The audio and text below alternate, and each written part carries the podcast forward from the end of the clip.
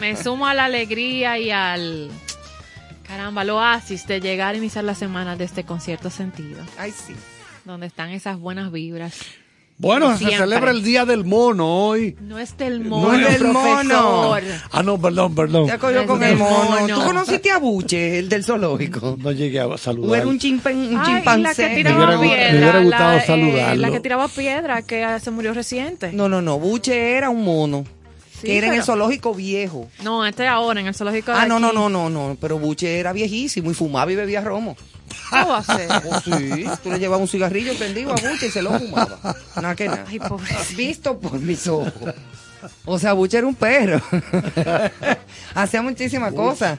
Y era muy plebe. Era muy plebe Buche, sí. Y duró muchísimo. Se murió de viejo.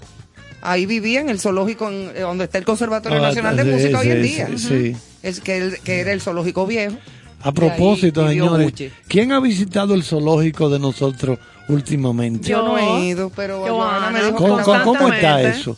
Bien. Igualito al zoológico de No, San bien. Diego. Tú sabes que le decía, no, tú sabes que le decía a alguien este fin de semana que ojalá la gente se motive a visitar zoológico y museos de nuestro país porque están bien. Nítidos. A diferencia de percepción tal vez que nos queda de, Sí, de ¿verdad? antes. De antes. No, señores, el zoológico está, Está remozado, está bien. remozado, cuidado, Lo que los es- animadores del tren, o sea, qué, qué experiencia. los animales ya no le dan los lechuga animales, no, no, bien, de verdad que bien. Es como llegó eh, como un reavivamiento, como que Un no. león comiendo Bien. lechuga. De verdad una experiencia familiar muy bonita y los museos por igual. Ha pasado también en los museos. Porque yo me acuerdo, yo hace muchos años fui al zoológico, había un león, pero que estaba sequecito, el pobre se le veía el espinazo. Se le veía. Mira, Bueno. mucha, la cotillita a los lados, y me dio una pena. Ay, ay, ay. y me dijo una de la gente de allá, de que es repollo que le tira. Digo yo, ay, Dios mío. Tú sabes que una de las, ¿Cómo va a de las cuentas digitales, a propósito de esta era digital, de las cuentas que tiene el- uno de los community managers, de los que manejan la cuenta, ¿verdad? Que así se les llama, community manager. Eh, más codiciados y respetados del medio digital es el del zoológico. ¿Tú quieres chulo. saber cómo está el zoológico? Ve a la cuenta de Instagram y puedes ver las imágenes, las experiencias que le están dando a los niños, el cuidado que tienen. Lo del trencito siempre fue así. Vamos a recordar la dirección. Tú que estuviste por allá, Santana. Vamos a recordarla. Eh, ¿Dónde la, gente? dirección de la cuenta, creo que es Sodom, así mismo. Y los Sodom, horarios que la gente- Sodom, Sodom. Los, los- los horarios en Para que la seguirlo. gente puede ir. Porque eso. Y ahí está todo. Bueno, incluso es por reserva digital cuando es domingo para tú tener tu cupo por el distanciamiento y te devuelven por tu correo, tu reservación. Pero nítido, Se hace debe muy de ser. fácil. Eh, la ¿Dónde, que está es eh, geográficamente? ¿Dónde se ubica? Yo sé llegar, pero ¿cómo lo puedo describir Pero- por la Como camino chiquito. Eh, sí, es la Camino avenida La chiquito. Vega Real, es como el Arroyo Hondo Sí. viejo, ¿verdad? No, Arroyo Hondo Viejo es por la iglesia de Arroyo Hondo. No, pues entonces no, es el otro es, lado. eh, eh, para los que no lo saben, o sea, uno coge camino chiquito como quien va para el supermercado nacional, Exacto. valga el comercial. Valga, Y, derechito. exactamente. Y ahí mismo, cuando se terminó el supermercado Sí. nacional, se dobla a la derecha. A tu izquierda encontrarás el Ahí zoológico. mismo está el zoológico ya. Eso es súper fácil de llegar. Precios que siguen siendo asequibles para caminarlo muy agradable, para hacerlo en el tránsito también, todo muy bien Mira, y es puesto. una y tarde o un día maravilloso para los niños, para la familia, para conocer los animales de ahí a ahí.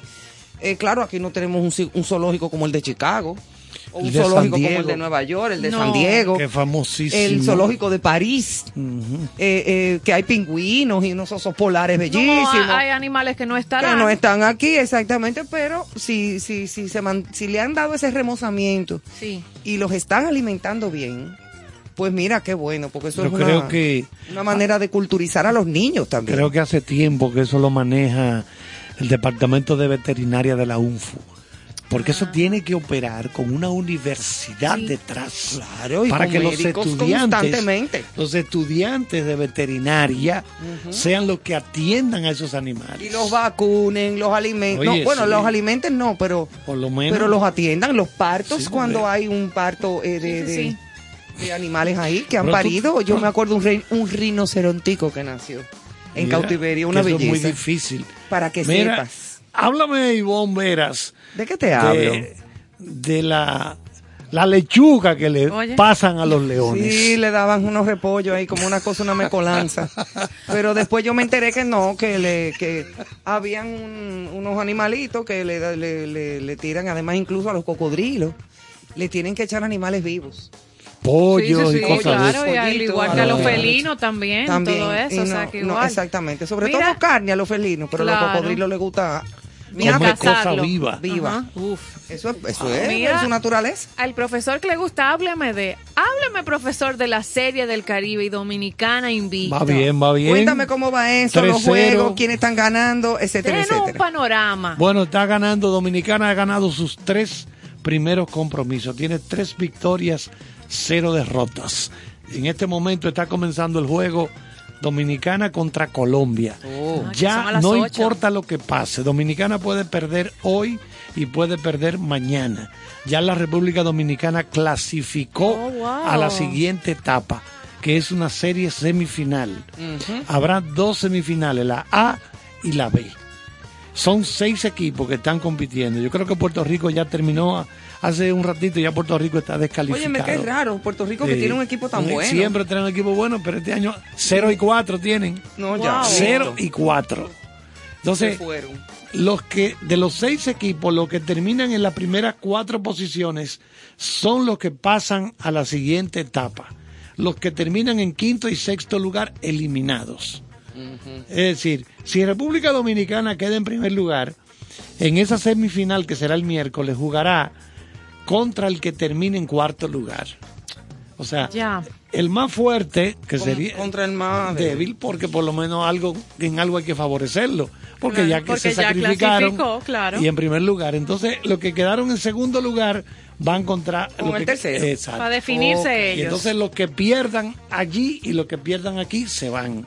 Y, Y ya ahí- para que queden dos al final. El jueves, ¿Cuán- en la final ah, se iba a final. preguntar, ¿Y ¿qué, qué tú- día, qué qué tú día estamos frente a esa final? Perdón. No parece que jueves. Dominicana es la favorita para ganar otra vez Lo que todo. tú visualizas, pero de los otros equipos, lo, lo que tú visualizas de quiénes podrían quedarse para el final. Venezuela se ve como el más Yo poderoso pienso eso Ah, ok. igual. que en el día de hoy ganó dos, ese juego yo trabajé al me- la mañana. Tú estás picando, Carlos. Sí. Bueno, ¿por qué son 5 mil dólares por 80 juego? Eso no es dinero, mi Eso hermano, no es que son 5 mil dólares por juego. Eso- Para nada. Y no me, no me descifra esta hora, no me descifra.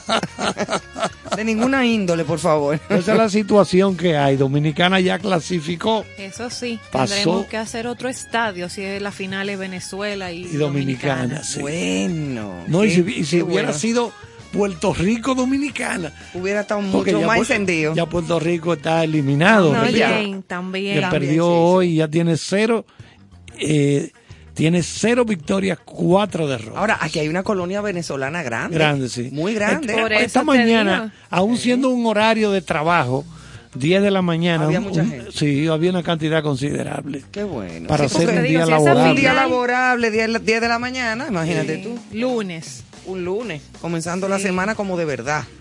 Porque ya el mes de enero se acabó. El mes de enero pasó como si no hubiera pasado. Sí. Para mucha gente, Hoy claro, termina. para aquellos. Mira, yo siento que sí, que me- yo me sumo a ti, o sea, que, que como que pasó. Como o sea, que es pasó, mes que pero- siempre es largo, extenso, yo lo sentí rápido. Sí, pero pasó, pero que como que ahora es que está aprendiendo el país. Ah, Porque los- es que hubo demasiados feriados, días sí. feriados. Sí, fue como cargado y ahora de- esta semanita santa que pasó, De hace festivo, poco, sí. cuatro o Sí. cinco días El corridos. tráfico te lo dice.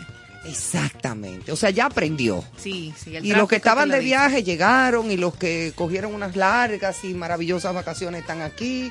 O sea, como que ya la cosa está cogiendo con ponte, como decían por ahí. Señores, hoy es el Día, el día Nacional de la Juventud. Sí. Hay un evento bellísimo ahí en el Palacio Nacional esta noche, eh, a donde se van a- premiar ¿eh? En honor a esa juventud. A todos nosotros, los jóvenes. Porque es el premio nacional el nuestro. Premio Nacional de la Juventud y a mí me parece muy bien. Cada 31, a- eh, de, 31 de enero se celebra en nuestro país ese día, el Día Nacional de la Juventud, en honor a, Juan- a San Juan Bosco, eh, el llamado padre y maestro de la juventud. El sacerdote católico italiano, educador, escritor, quien dedicó su vida al mejoramiento y la educación de los jóvenes de las calles, los delincuentes juveniles y los otros niños desfavorecidos de Italia del siglo XIX. Don, Oye, Don eso, ¿eh? Bosco. San Juan Bosco. Y Yo en esa ahí, época había muchísimos ahí. delincuentes juveniles y todo. ¿Tú sabes qué me daba con Que una con, un- con una un paquete de llaves siempre? ¿Tú te acuerdas? Pero que él te daba a ti golpe con sí, una a, llave. la- a mí Tan, no a cualquiera. Ahí en Don Bosco, aquel que era como sacerdote y después fue crítico de cine, Agustín Martín. Ah, Agustín Martín Cano. eh, Sí, ah, él era cura. él era sacerdote. Yo no sabía. Eh, ahí en Don Bosco y le daba. después tomaba muchísimas fotos de muchachas en bikini y Eh, todo. sí. Me Bueno, ta- saludamos al profesor Néstor El Caro. profesor Néstor Caro hace su entrada triunfal Hoy es el día- a nuestra cabina hoy es el con día del vítores mono. y aplausos. No es Hoy es el, el día, día del... del- mono, profesor. No, Ah, es del perdón, mago. del mago. Tú sabes que curiosamente hoy también se celebra internacionalmente el Día Internacional del Mago y asociado también a Juan Bosco por su forma peculiar de trabajar y abordar la educación a los jóvenes con su magia, sus destrezas. A mí la magia siempre me ha llamado la atención. Señores, buenas noches. ¿Cómo está usted, señor Caro? Gracias por estar apoyándonos aquí en con cierto sentido. Y como he oído que es el Día del Mago, hay que llevar una salutación del recuerdo, porque tengo mucho que no, no sé de él, no sé si todavía está vigente, de Tommy Show. Ofrezco, me Tommy Claro. Show. No, pero yo Tommy creo Show que ya no Tommy está. Show sale en El Padrino 2. Claro. Tommy Show. Tommy. Show. Y no solamente eso, o sea, Y Cucharimba, el de Santiago. Está vivo todavía. Está vivo Eh, Cucharimba. va al estadio si va siempre. Ajá. Santiago, Sí. Santiago, Santiago, Santiago, No, y, la ciudad y- corazón. y el truco de que del dedo roto. Un, Ah, un truco sí. nuevo, tiene Sí, 100 sí, sí. años. El Cucharimba. Truco nuevo. Ahí en el monumento en Santiago haciendo sus números de magia y sus cosas. por igual, esos comentarios que ustedes han hecho del Día Nacional de la Juventud, Sí, señor. el cual todos estamos incluidos, porque yo creo que la juventud es mental, no es un asunto Por eso yo me incluí eh, dentro de los jóvenes. Claro, y que tiene que ver con la actitud de la gente ante la vida. Eso sí Eso es no, hay un proyecto de ley para ampliarla también. La Claro, parte, a los la parte 95, ¿no? cronológica. A los Leí a los 95. Ah, perfecto. exacto, Me parece ¿Lo leíste? De 90 años. Es que ¿cómo está, hombre? Ah, Caramba. eh. Ay, Dios mío. Bueno, y hablando Oye, de este- magos, eh, ¿eh? tú culo, pero en este país se ven cosas Aquí se ven cosas, ¿eh? Aquí se ven muchas cosas. Señores, sacaron su marbete. Hoy se venció. Bueno, Se habían colas. enero. ¿Y por qué tú te ríes de la desgracia de los... Habían colas. no, lo estamos, yo estoy hablando de eso desde septiembre, ¿sí o no? ¿Se Bueno, aquí desde Habían noviembre, colas. que fue cuando llegamos, pero sí. Ah, bueno. Aquí había- descubrió. No, yo estoy hablando de eso desde hace meses, meses largos. habían colas hoy, señores. Claro, y se pone Eh, la mano en el pecho, que yo soy un padre de familia. No, Dime. eso- Son disparates porque no entiendo. Una- si usted sabe que tiene que buscar 3 mil pesos, por ejemplo, o 1.500 1.200 pesos. 1.500 pesos. Busque ese dinero prestado, lo que fuera, y salga de eso temprano. Es así, pero Y pasó también... la Navidad y se lo juegan de palé y se lo beben. Está bien, pero eso es un modelo de, de individuo que quizás de manera irresponsable no, eh, no se recuerda, pero Todos hay, hay mucha gente, pueden existir personas que no tienen la disponibilidad de hacer eso. Entonces Eso yo es. creo que el Estado pudiera eh, aperturar una condición de crédito Ah, donde sí. la gente de 100 en 100 desde enero, de la hora de este enero, que pague el malvete que viene. Néstor, De- cuando a ti te dan tres, cuatro meses para que tú pagues el marbete, a ti te da no para tú guardar en una alcancía esos mismos 100 pesos y comprar el marbete en enero. En este país. Alcancía. No, Pero aquí- lo mismo del No, plazo porque del que año, a- porque aquí hay gente, de aquí hay gente en esta anuncio. cabina que cree que esto es Suiza. No, Este es un país- pero, este es un pero- país Pero el donde anuncio del Marbete tiene mucho tiempo. Tiene Señores, mucho. Este es un país donde la gente vive en su gran mayoría del día a día y disculpen. O sea, yo lo que quisiera es aportar porque un granito de arena. no puede ser un camión de arena, si tú quieres, pero la idea es que cualquier problema de esos 130 y algo de mil ciudadanos que no han podido comprar el Marbete, ¿Cuánto? Repítame el número. 130, y- Sí, ciento- más de 130 mil 130.000 personas, no han comprado el Salió Marbete. Tú te publicado. haces una idea, señor. Es así. Y hay gente que no los compra. Pero tienen nunca, vehículos y echan gasolina. Lógicamente. Entonces, Hay gente que hacen lo siguiente. Préstame el tuyo, Carlos. Le tiran una fotocopia y la pegan. Y ya andan con su... Y eso mismo, ahora acabaron de agarrar a los que están falsificando un tipo que vendía vacunación, la tarjeta de vacunación. Santiago. Entonces, hay que ser demasiado eh, yo no voy a, a decir la palabra para no ofender, pero ¿cómo puede ser si la vacuna es gratuita y te va a salvar tu vida? Tú de tres mil pesos para comprar un carnet. Bueno, porque, Eso no tiene mira, sentido ni lo- razón lo, de lo- ser. Lo que justifican la no vacunación es por razones de que tienen miedo Mucho de miedo. que eso con el tiempo tenga una repercusión en su salud. Así Es la razón principal. Así Sí, mismo pero hay muchas otras gente que también lo hacen, dice que porque el señor o porque una cosa. No, pero la razón, a- a- abundan muchas, pero Ay, sí, pagan Yo por soy un ellas. individuo que creo mucho en el origen de las cosas. Y lamentablemente cuando hablamos de ese tipo de temas de falsificación o, burlar las reglas, nos olvidamos de que aquí la primera gente que llegaron fueron filibusteros, corsarios Delincuentes. y piratas Delincuentes. y bucaneros. ¿Tú me estás entendiendo? que se la buscaban, los Entonces, ¿qué bucaneros tú- se la buscaban. ¿Pero qué tú quieres que aquí haya? ¿Premio. Nobel? Aquí No. no, puede haber. No puede haber, eso es verdad. Mire, profesor Caro. Y hoy es día del mago, ¿eh? Eso eran magos, esos tigres. Profesor. Caro, ¿cómo, cómo, yo yo me- siempre me pregunto, ¿cómo es que, que, que esta tierra es mía? ¿Pero y quién le dio esa tierra a los primeros que llegaron aquí? No, no, la gente lo que hace es de manera muy hábil, porque yo creo que esa es la condición principal que embarga a muchos dominicanos, que es la habilidad, que no necesariamente se utiliza de manera correcta. Entonces, ¿qué pasa? Yo llego a un sitio y busco 50 amigos, 50 relacionados. Digo, oye, esto aquí lo vamos a acercar porque esto no tiene. Esa tierra de una sucesión o de una viuda o de alguien que la tiene, eh, que no va a verla. baldía. Baldía, correcto. Eh, aquí no hay doliente. Hacemos una división de esa tierra de manera abrupta, la acercamos y empezamos a construir. Entonces, cuando los dueños llegan, ya sea el Estado o cualquier eh, ciudadano llega a reclamar su espacio, a esa gente que se metió de manera arbitraria, hay que reconocerle una cuasi propiedad porque viven ahí hace 30, 40 años. Oh, sí. Entonces, ¿cuál es? O sea, presénteme la documentación necesaria para que avale.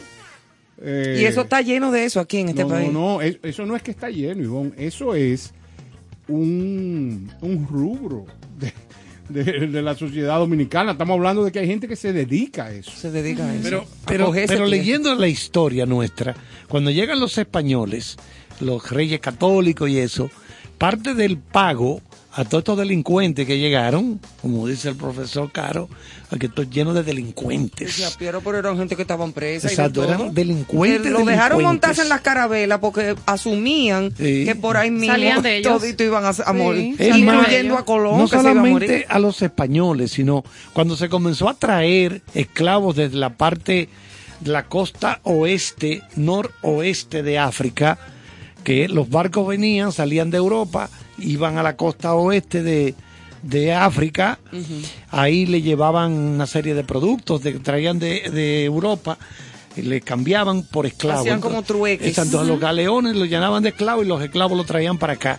A muchos de esos esclavos también se les prometía al cabo de un tiempo darle un pedazo de tierra. Trabajaban como, por como eso. pago, exacto. Sí. Ese tipo de cosas. Voy por a guardar esa esa, cosa. esa inquietud del profesor Charles para el profesor José Guerrero, que va a estar con nosotros mañana. Mañana, sí. El Desde, antropólogo. desde besos y José abrazos. Un erudito, un a tener conocedor el de mil honor de cosas. tenerlo con nosotros. Y esa pregunta va mañana Por para... favor, Ivonne, eh, nútrame y dígame qué significa erudito. Erudito. Correcto, Un erudito es un gran conocedor, un hombre culto.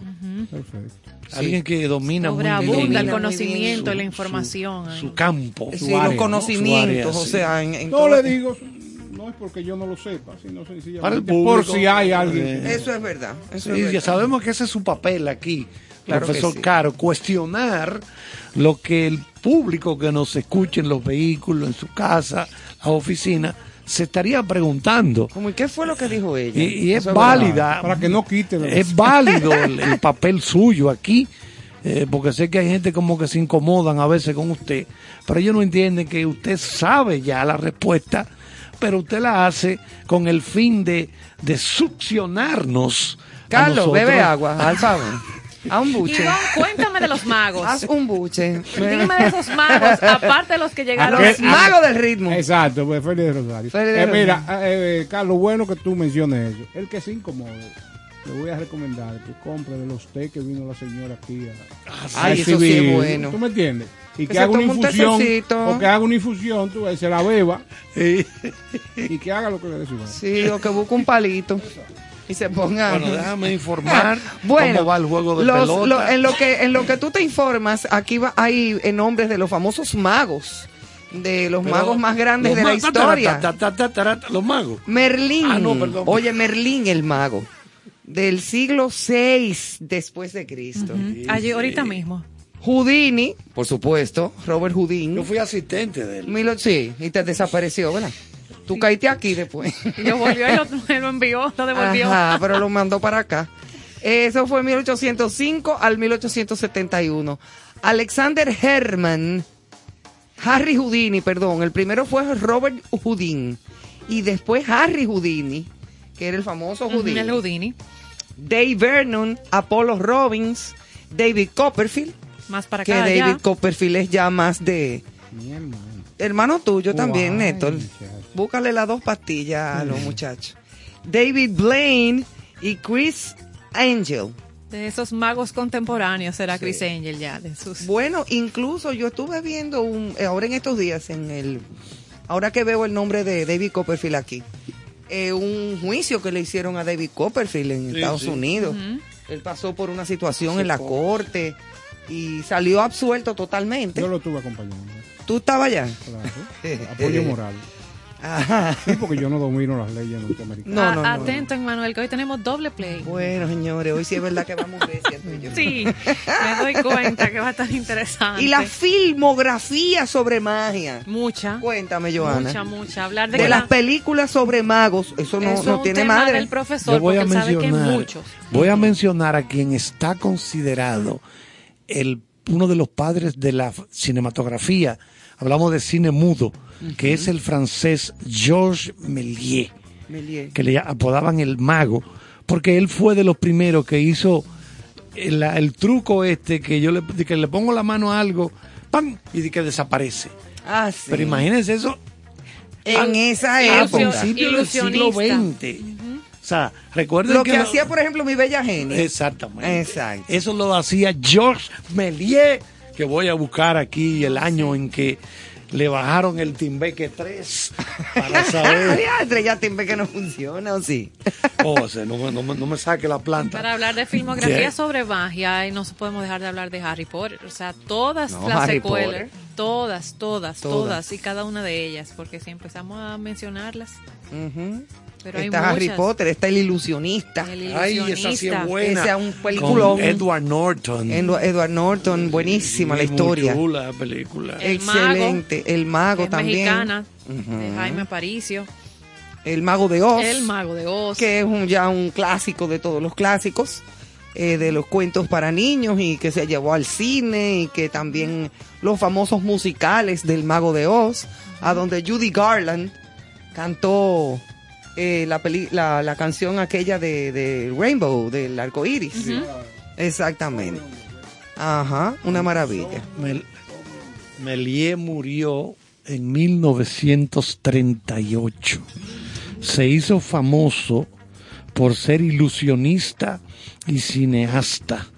Famoso por liderar muchos desarrollos técnicos y narrativos en los albores cuando iniciaba la cinematografía. Georges Méliès está enterrado en el cementerio Père Lachaise y uno de los grandes, casi todos esos ilusionistas que pasaron al cine eran, trabajaban en circos, trabajaban en, hacían teatro también, ¿verdad? Todo ese tipo de Sí, haciendo cosas. su magia y sus cosas. Y después como- entonces pasaron al cine. Claro.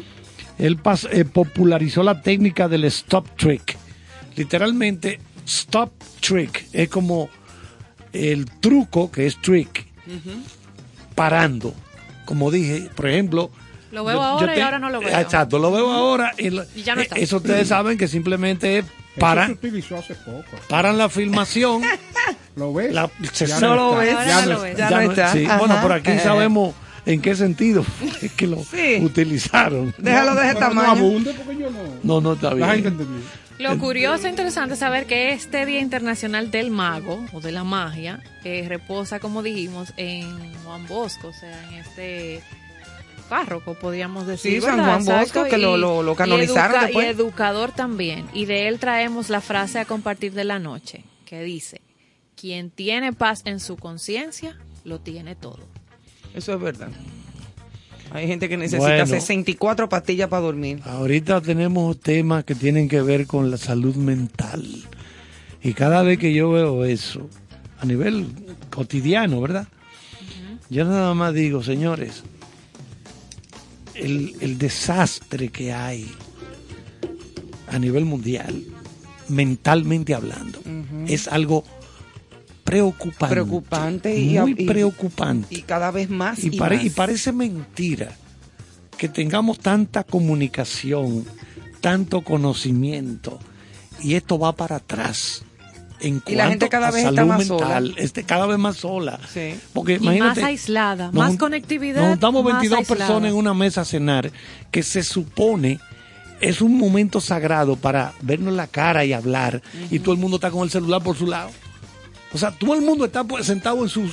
Que se- tenemos una capsulita sobre ese tema. Yo No, no, conozco no, no, una no. familia, digo, va- a- hay, hay familias que lo hacen, que cuando va- invitan a su familia, por ejemplo, a comer los domingos, una cena familiar, una cosa, tienen una canastica en la entrada de Echa la los casa. celulares aquí. El que no deje su celular ahí, que no venga a- aquí a, a cenar. Anderson Y así Cooper. pueden conversar y compartir como toda la vida se ha hecho. Sí, eh, Claro. el, el colega comunicador, colega nuestro Anderson Cooper, de la cadena CNN, asistió a un seminario de tres días, un fin de semana. No sé si fue en California o, bueno, un sitio cualquiera de eso. Y lo, eso que dice Ivonne fue lo primero que hicieron. Una canasta y todo el mundo tenía que depositar el celular. Claro. Tres días sin celular. Tres días sin celular. Hay gente que se puede morir sin eso. Sí, yo lo sé, Bueno, por eso, por eso experimentos y digo. estudios ahora, hoy, en, mi- Gente hoy que en hacen día, crisis. que están pagando. Había recientemente uno que pagaba creo que 30 mil dólares a una pareja que estuviera dispuesta a durar 15 o 20 días sin, sin ninguna conexión de, digital. Sí, sí. Señores, yo me acuerdo que yo era una, una muchacha tan feliz cuando los teléfonos de disco. ¿Tú te acuerdas de los teléfonos de disco, Néstor? No, yo no estaba nacido. ¿Qué va? Mm, Una mamá. Bueno, yo, yo, yo Dime, admito- y- En casa había una mesita de hierro. Una de las mesitas para hablar por teléfono. revistas Y la el guía. teléfono arriba. Sí, Y la sí. guía. arri- primero la guía y Sí. arriba el teléfono. Ajá. Y regularmente se le ponían unos pañitos bordados. Bordado abajo Sí. también, muy bonito. Entonces muy era la mesita ¿eh? del teléfono. Claro. Que venía la misma sillita y entonces con una mesita pegada al lado. Por Radio Televisión Dominicana había un fotógrafo que una de las fotos, mi hermano Neque era enemigo de la foto cuando estaba pequeño. Ajá. Sí, sí, no le gustaban que le tiraran fotos. Y uno de los sets que tenía ese fotógrafo era una mesita de esa de teléfono Mira. y el muchachito hablando. Sí, No, ahí sí. yo no, me pero yo nunca pasé por ahí. No, o yo sea, tampoco. No, yo no me pero, tiré esa pero te foto tomaban una ridiculísima. foto muy ridícula, sí, muy cursi, sumamente cursi la foto. Sí. Con tu, di que hablando por teléfono y mirando di que a lo lejos. Exacto. Ajá, Mira hacia allá, niño. No era mirando a la cámara, era como Exacto. mirando a lo lejos. Ay, qué cursi esa foto, era famosa. Yo En tengo- el estudio Oliva. Sí, Ay. Profesor Caro, yo conservo mi celular, el que utilizo diariamente, un guayahielo. Me imagino, sí, porque ¿Qué? yo sé que usted sus ingresos los conserva a través del tiempo. Entonces, no invierte en nada que le perjudique su Ay, Lo, activo. lo piensa muy bien. Sí, todo. Qué comodidad ese guayahielo. Yo recuerdo cuando doctor un guayahielo, Julio eso era Jacín, Motorola de antes. En la revista 110, el profesor Julito Jacín, nuestro gran amigo, ya que yo trabajé con él en los pollos del Cibao, antes de que fueran gigantes. Y el doctor Jacín, en la revista 110 a las 5 de la mañana, todos los días, tenía ese guayahielo ahí, tran, Claro. sembrado. Eso mataba gente. Tú sabes que el primer fracaso con, con ese tipo de teléfono eh, que a mí me pasó, yo siempre como que andaba con muchos papeles y muchas cosas, entonces el celular eh, se me quedó arriba del vehículo. Y yo anduve la Bolívar completa y yo veía que, yo veía que los carros públicos me hacían señas. eh, Y tú decías, ¡ay, Ah, la vaina! hasta que atiné a hacerle caso a alguien y le pregunté, ¿qué es lo que pasa? Y dice, arriba el teléfono y un maletín, pero como ocho cuadros con el teléfono. Pero menos mal que no se te Gracias Dios. y se, Ahora, pe- se te perdió. ese- pero- ese- esa anécdota es bien interesante porque eso habla del peso que tenía ese sí, sí, claro. si es uno de estos que uno tiene no, no, ahora, cae, oh por Dios. se hubiera ido, pero hacía rato. Sí. Tú sabes que, Pero que eso me- pesaba, o sea, tú, tú hablabas cinco minutos por teléfono en tú mollero. sabes, tú Y sabes el que poco tránsito, tú profesor, sabes que, me había usa, me Ah, gusta, claro. a mí me encantaba el uso secundario de ese celular. ¿Cómo así? Atiende, Manuel. Ya tú sabes, Mira. al que le soltaban ese blog de 8. Yo me acuerdo que nuestro amigo, ojalá que no esté escuchando, Isidro Antonio Bobadilla, eh, cuando llegaron aquí, esos eh, que eran grises, Claro. con una antena prieta dura, Sí, sí. ajá. Entonces él una vez encontró uno pero sin pila. Ajá. Y él andaba en la calle manejando, mira, di que hablando por teléfono, di que pues sí, que yo cuando, oh, fulano, ¿cómo tú estás? Espérate un momentico. Eh, Pero mentira, él no estaba hablando nada. No, Digo yo, pero, pero boba. ¿Y cómo va a ser que tú te...? Es que tú sabes que uno llama la atención, es que no todo el mundo que tiene teléfono celular y ahora la maravilla celular, decía él. Pero... Hemos pasado, mira, el StarTAC, ese, eso era 22 mil toletes de esa época Diantre, costaba. StarTAC, Sí, lo sac- la gente lo sacaba de los sacos para que lo vieran en la funeraria. Claro, ¿cuánto? Ay, Dios, hijo. Y no, no hablaban nada. Era, hubiera mucha era gente. para que lo vieran. Era para que lo ¿Cuál fue el vieran. otro? Después- aquí, aquí llegaron eh, 15 teléfonos de esos. Sí. 15. Bueno, no precisamente el Tartac, los más grandes. No, pero que eran pocas la gente que, te- que podían eh, acceder a... Claro. Tú sabes No, que no, pero el era- minuto, el minuto de celular, había- eh, eh, eh, se podía ir al supermercado con lo que Yo, yo realmente. dinero. O sea, no es que no me. Hablando en serio, a mí me gusta la tecnología del celular. Pero como que nunca yo me vuelvo loco de que por tener. Hay que tener el, El último manual, modelo. pero por No. Bueno, es que si le caes atrás. Cada vez que voy a pagar, oye Johanna, cada vez que voy a pagar el- la mensualidad, viene el señor de una vez, mire que este es nuevo para que lo lleven sí, con pero- 100 pesos. Y digo yo, hermano, yo suelo cambiar mi celular cada 15 años. Ay. No, pero- yo lo cambio cuando me tocan mi, mi, Pero mi lo, punto lo que se me lame- acumulan. lo lamentable de eso es que ya están hechos para que te dejen de funcionar. Oye, eso, oye, Sí, oye. para que tú lo tengas que Oye, eh, leona. ya el Es- profesor, eso de 15 años, eso no, no va a ser real Eso. porque ya están hechos para que a los 3 años, 2 te Sí, dejen de funcionar. Sí, porque eh, eh, Empiezan para a fallar. engancharte con el nuevo plan empiezan de una a vez. fallar. Claro. Empiezan a fallar. Están Oye. diseñados para eso. No, pero Es eso- igual eso que no los ser, ¿eh? electrodomésticos. Eso no puede ser. ¿eh? Los electrodomésticos hoy en día no son los mismos electrodomésticos que compraban eh, eh, las madres de nosotros. Y los vehículos. Y los mismos vehículos. Los Compraban vehículos. una nevera y esa nevera te duraban 25, Señora, 30 años. Las neveras ahora tienen cámara para tú darte cuenta de lo que queda y lo que no. Sí, claro. Por eso mismo. Pero eso es una locura. Y te lo dicen La- también. la- Ay, te Necesita- hablan, te dicen, vamos, aquí falta queso de, leche, queso de hoja. La, la- la- ¿Cómo van a saber ellos? La nevera. Falta una mano de apio. La nevera del señor Bill Gates hace automáticamente el pedido al supermercado. Como debe ser. Por ejemplo, yo arranco y cojo un jugo de lo que fuere. Ella tiene ese inventario y tira ¡fua! para el supermercado. Que le mande el jugo a Bill. que- Aló, Rubio. ¿Cuánto ha llovido? Yo te lo digo porque yo trabajé en esa casa. Que le mande el jugo al do- a Don Bill. Aquí está bien incómodo, que le mande dos aguas de coco. Que qué hubo con el juguito. Señores, compártanos sus anécdotas también, que aquí se ha hablado de nevera, celular, De- de electrodoméstico todo, y todo. Pero si usted recuerda alguna más, no deje de compartirlo a través de las plataformas de Concierto Sentido y de la comunidad que tenemos por WhatsApp, que son esos comentarios enriquecen el contenido. Ustedes son parte. y hablando de todo un poco y de algo más, y todas estas tormentas de nieve en los Estados Unidos en estos momentos. Pero ahí ahí es que nieva. Más de ¿Qué 3.000 tú quieres? ¿Que no nieve? No, pero claro que sí, pero como quiera. No, pero eso es lindo. Es duro. Lindo. Todos los récords fuera. Yo no quiero, no. Es que uno no puede ni salir. Eso es lindo para hacerse vaina, foto, foto y video. Bueno, sí, miles y miles hacer de, mariposa en la nieve. miles y miles de vuelos cancelados. Sí, Por- todo el mundo. 28 pulgadas de nieve Se en rompieron Boston. los récords que se estaban 28 establecidos pulgadas por de estados. nieve. Eso es así. Eso es todo el mundo Oye. trancado, eh, eh, eh, problemas de, con el- la energía eléctrica, problemas de vuelos, problemas, no, nadie, eh, ¿Cómo es que se clase, nada. nieve? De manera cúbica. eh. Sí. Ok. Nosotros aquí la pluviometría, yo tengo una especialidad en esa rama. Qué cosa tan grande. ¿Pero por qué usted duda de la especialidad No, que no, él tiene? no. Es muy especial de que eso es. Bueno, la plu- no, pero aquí se esperan muchas lluvias. Sí, Sí. Y está lloviendo, lloviendo fuertemente en todo lo que es de Santiago para el- hacia el norte. Hay En el grandes también. inundaciones. Y en el sur también está lloviendo. Se espera mucha agua para estos días. Profesor Caro, aplásteme con una canción buena. Bueno, pues vamos a arrancar con la buena música.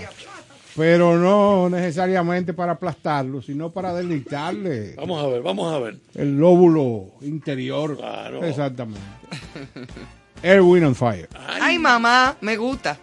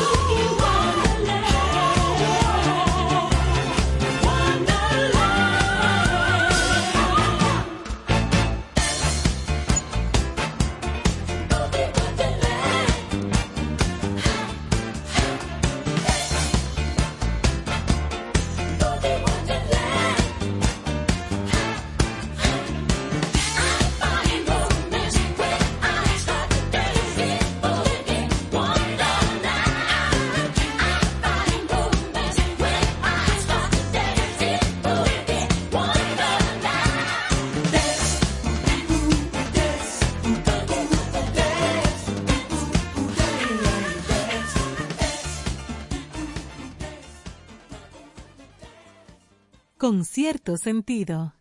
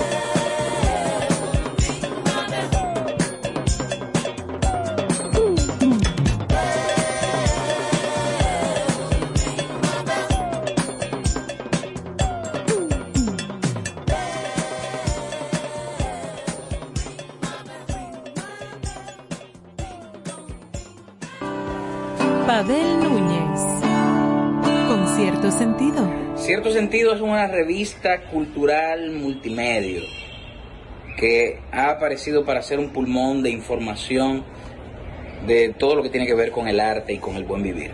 Así que, ya saben, manténganse en contacto con cierto sentido. Por estación 97.7. Ahora, en contexto.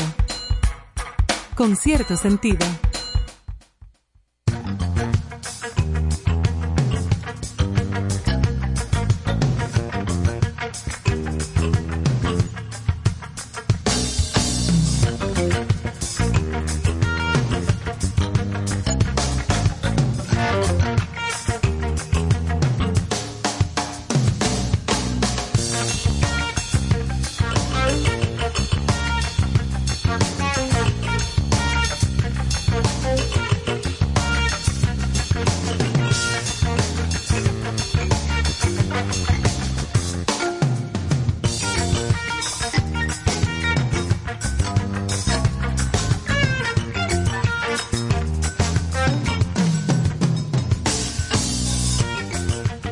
Estamos de vuelta, amigos, y ahora arrancamos con nuestro contexto de esta noche.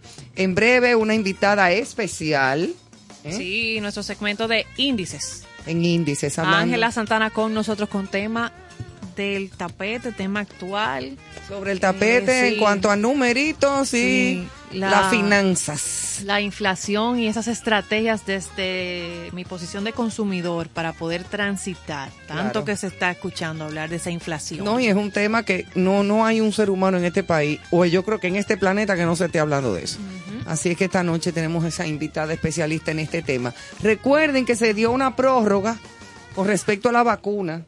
La vacunación de la tercera dosis eh, cerraba hoy y como por obviamente no todas las personas que trabajan en centros tanto privados como públicos eh, y que están en el- la vida cotidiana, Efecto Marbete. Exacto, entonces efecto Marbete, pero en este caso dieron una prórroga para el hasta el 22 de febrero, tengo 21 entendido. de febrero. 21 de febrero, así es que, señores, vacúnense, vacúnense. Nosotros todos los que estamos aquí tenemos nuestras terceras dosis puestas hace tiempo. Y nadie se murió y a nadie le dio una sirimba. Ay, que podamos Ni salir a de esto nadie le ha dado nada malo, al contrario. Eso nos ha protegido de una u otra forma, hasta en caso de que nos diera el mismo COVID, de que no sintamos nada más que una gripe o algo que no tenga repercusiones peores en nuestra salud y en nuestra vida y además no estamos contagiando a la gente porque mm, porque sí, porque usted no puede vivir aislado, encaramarse en una mata o vivir en una cueva, usted vive entre la gente.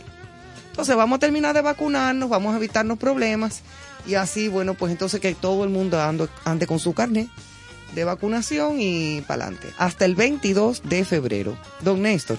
Sí, sabes que quiero aprovechar este momento para extenderle a nuestro amigo Pablo Milanés condolencias por la muerte de su hija, Oye, qué pena, ¿eh? Suilén Milanés, eh, cantante, gran artista, eh, se desarrollaba siempre en Cuba y imagino cómo debe estar eh, Pablo con, este suceso. A Nancy, su esposa, por igual, que se encuentran ahora en España. Y he leído en algunas crónicas que, que no van a asistir a Cuba a su sepelio por condiciones de salud que tiene Pablo.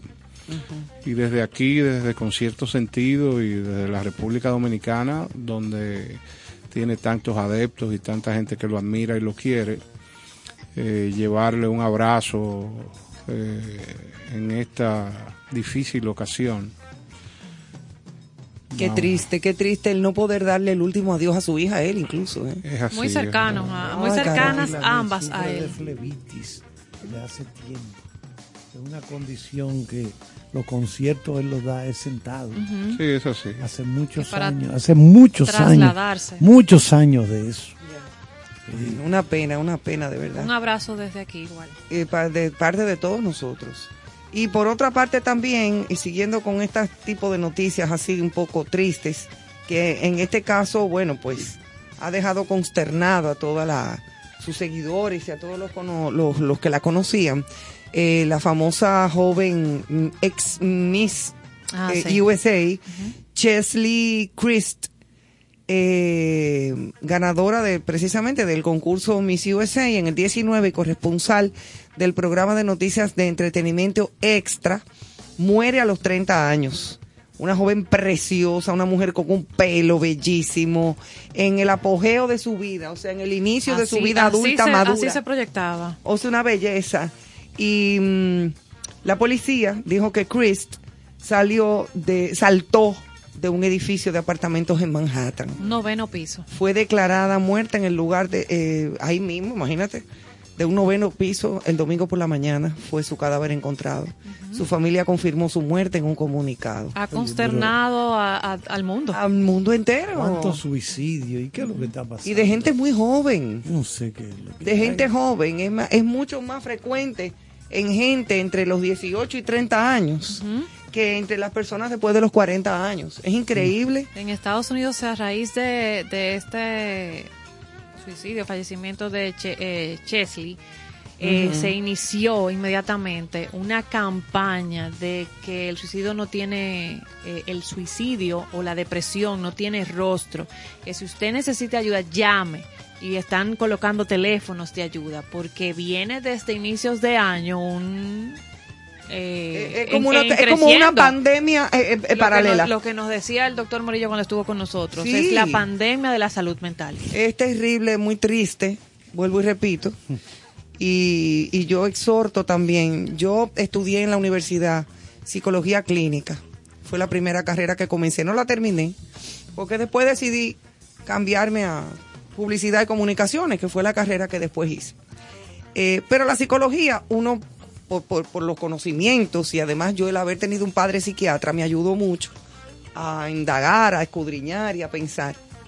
Busquen ayuda, señores, si la necesitan. No tengan miedo ni se avergüencen de eso. Todavía aquí hay muchos tabúes, ¿eh? Con una persona de que ir al psiquiatra. No, yo no voy al psiquiatra porque yo no estoy loco. Yo no voy al psicólogo porque eso es para loco. No. Lo, es más, los locos son los que menos atiende un psiquiatra. Porque ya cuando hay personas con esquizofrenias o con, o con, con problemas ya mentales, incluso hasta seniles, de demencia senil o de cosas así, es lo menos frecuente. ¿eh? Lo más frecuente son las depresiones, eh, eh, las tristezas profundas, a veces la bipolaridad, que también es un sube y baja de, de emociones, que ya eso es una condición mental.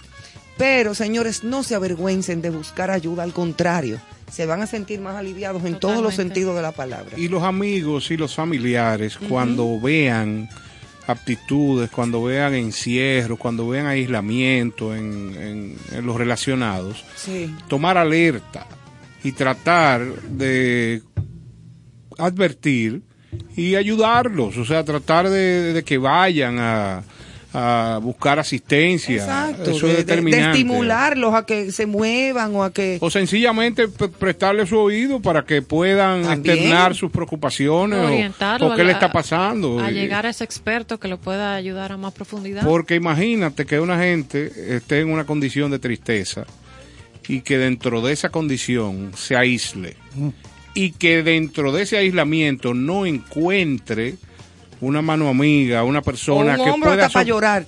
soportarle. Claro. Eso, eh, va- ¿a qué va, ¿en qué va a desencadenar eso? Obligatoriamente un- una situación de alta tristeza. Claro que sí. Bueno, yo puedo confesar que yo tengo una maestría en depresiones. Yo solía durar meses, meses, ¿eh? sin saber por qué. Porque las depresiones, Y no buscabas ayuda.